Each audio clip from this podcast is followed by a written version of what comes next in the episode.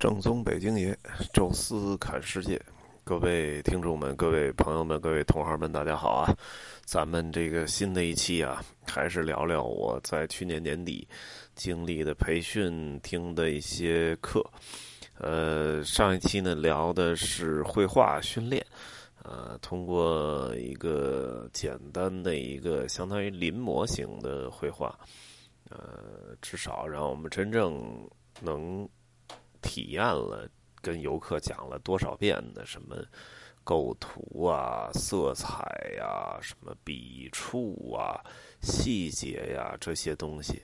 呃，仅仅是画一个很粗线条的格瓦拉，大家都画成了什么原始人啊，画成了什么那个格瓦拉黑化呀之类的，你更甭提那些呃古典的。精髓的那些什么古典主义、什么印浪漫主义啊，哪怕是印象派，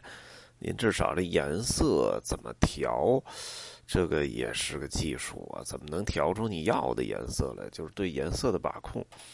这可都差得太远太远了啊。那么至少我们在实践当中吧，能感受到这些东西。呃，可能在给游客讲的时候，我觉得至少。在这个体会的这种叫体验感上，能给游客再更上升一层，呃，我觉得挺有收获。另外就是这次年底培训呢，请了俩大卫啊，这个也是挺难得。呃，除了那绘画的之外啊，第另外一个大咖啊，这个还真是在公众界里有点名气。呃，人叫李冉啊，染染料的那个染，呃，他是一个国内。为数不多的，就是研究麦田怪圈的一专家，呃，自己有一公众号啊，叫七号床啊，大家有兴趣的可以关注一下。哎，他那个阅读量啊，包括粉丝的互动量都很好，呃，很多的那个就是交线下的交流，线上他那些文章也特别有质量啊。他不光关注麦田怪圈啊，其实关注很多的。呃，地球上的那些神秘现象、神秘主义，啊，确实是一个在这方面，至少在国内这个领域里，应该数得着的这么一位专家吧。哎，那么他本人也是，应该是做广告方面行业的一个专业人才，呃，所以这个在做就是讲课的时候也很很流畅、很通顺，呃，给我们的就算是初步的。普及了一点这种麦田怪圈的知识啊，我觉得这就挺好。因为英国我也去过不少次了啊，那么跟这个游客可能在聊英国的时候也讲到一个怪田怪圈麦田怪圈这麦田怪圈呢，就是在麦子麦子地里啊，然后突然就出现了一个神秘的图案啊，这个而且还都还很规则，一种什么几何的形状啊，或者。非常规则的一个什么圆形啊、扇形啊之类的，啊，就是我我看的一些资料啊，因为那时候就是为讲解嘛，就是至少有这么一东西，你得知道啊。然后大致的几个推论，呃，基本都指向就是人为干的这事儿。所以那就如果这事儿是人为的，就一下就说明白了，为了旅游啊、吸引啊之类的。呃，所以经常也跟游客就直接下一结论啊，这个据推测，哎，这个还是人为来做的哈，可能有这爱好者就是趁天黑的时候就就搞出这么一个来，啊，或者说甚至于农场主啊，就是自己这个没事的时候给压出一个来，呃，基本就是这么说的，啊，但是这回听完这课，我觉得这还是不能这么下定论哈，因为。他这个首先适宜的一点啊，就是说麦田怪圈不是人为的啊，至少绝大多数不是人为的。有一些不乏跟风者啊，说我们我们自己也做一个，也有，呃，但是被就是专业的有这么一个类似专家组，呃，或者全球有这么一协会啊，神秘研究神秘学，人家过去鉴定能看出来是不是人为的。啊，他给我们说了几个点啊，我觉得挺有意思的啊。第一个点就是这个是很快的时间内出现的这个怪圈他给提了一个就是证据，啊，就说这个荷兰有这么一个楼房啊，大概五六层高的一个居民楼，呃，正对着就是一片麦田啊。因为这个麦田怪圈也不光发生在英国啊，英国可能占了百分之七八十，但是像什么荷兰呐、德国啊、法国，甚至中国都有过，呃，只不过不太多啊，主要发生在英国。哎，那么他说在荷兰的时候有一个。有一个像相当于那个楼里边的住户，哎，好像住的比较高的层啊，在五六层那样子。呃，那么当时这个阴云密布，他就当时就在阳台上拍这张照片，拍了一张照片。哎，照片里就是感觉那乌云密布啊，下边就是一片麦田。呃，在那张照片里，那个麦田还是非常完整的。啊，结果就是在几分钟之后啊，因为他在海边嘛，下了一场雨，打点雷，下场雨，马上就过去了，大概几分钟到十几分钟吧。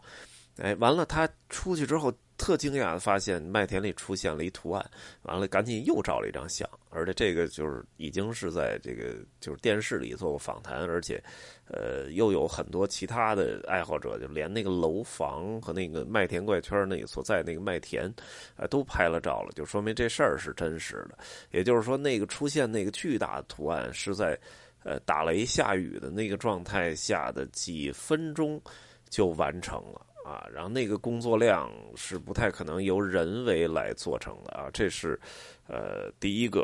呃，那么第二个他给的论据呢，就是这个麦子，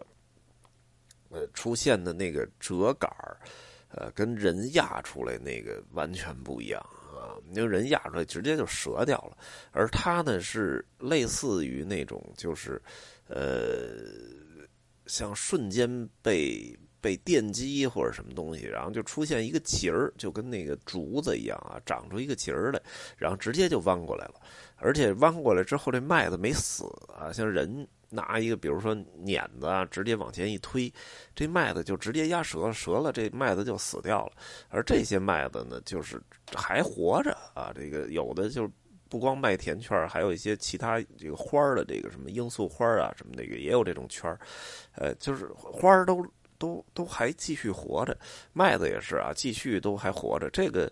是人为做不到的啊。他又给了第三个论据呢，更神奇啊，就是首先是这个这个麦田怪圈有的面积极大，人站里边就跟蚂蚁一样，呃，然后在这种情况下，从上边看这麦田圈的几何的布局啊，非常的完整和工整啊，就是说这事儿上你在。P.S. 上画一那么一个图，都可能需要一个来小时，呃，然后你怎么能够就是让几百人就一起来做，做到就是完全的，呃，没有任何毛病啊？因为这麦田圈，如果你大一点、小一点，呃，这条线歪了，这整个这麦田圈就废了啊！就是你你必须要保证百分之百的完成率，否则就是。第二天大家一看，呃，就都都歪了，这不行。正常麦田圈大家看到都是非常完整，呃，所以这个也是这个人力不太可能完成的，呃，所以这综合这这几点吧，说就是不太可能是。人人为来做一恶作剧，而且这麦田又都是这个，呃，私家的地方啊，就是没有人说就是，而且他又不是说完全在一个地儿做这麦田圈啊，所以不太可能说有爱好者让你随便进来来弄，啊，所以这几点吧。然后另外他说了一些比较神奇的几何的形状，有一个甚至于用一种图形的方式表达出了圆周率啊，就是三点一四一五九二六，这也是挺挺有意思的啊。然后还有那条线什么对的，就是埃及金字塔，然后发。发现了很多的，呃，比较特异的一些角度，哎，包括圆的等分、方的等分啊，说这些几何的表述，确实在之前都从来没有过啊，所以这也是说不太可能是人为的。然后他们研究了一下，怎么能形成这麦田怪圈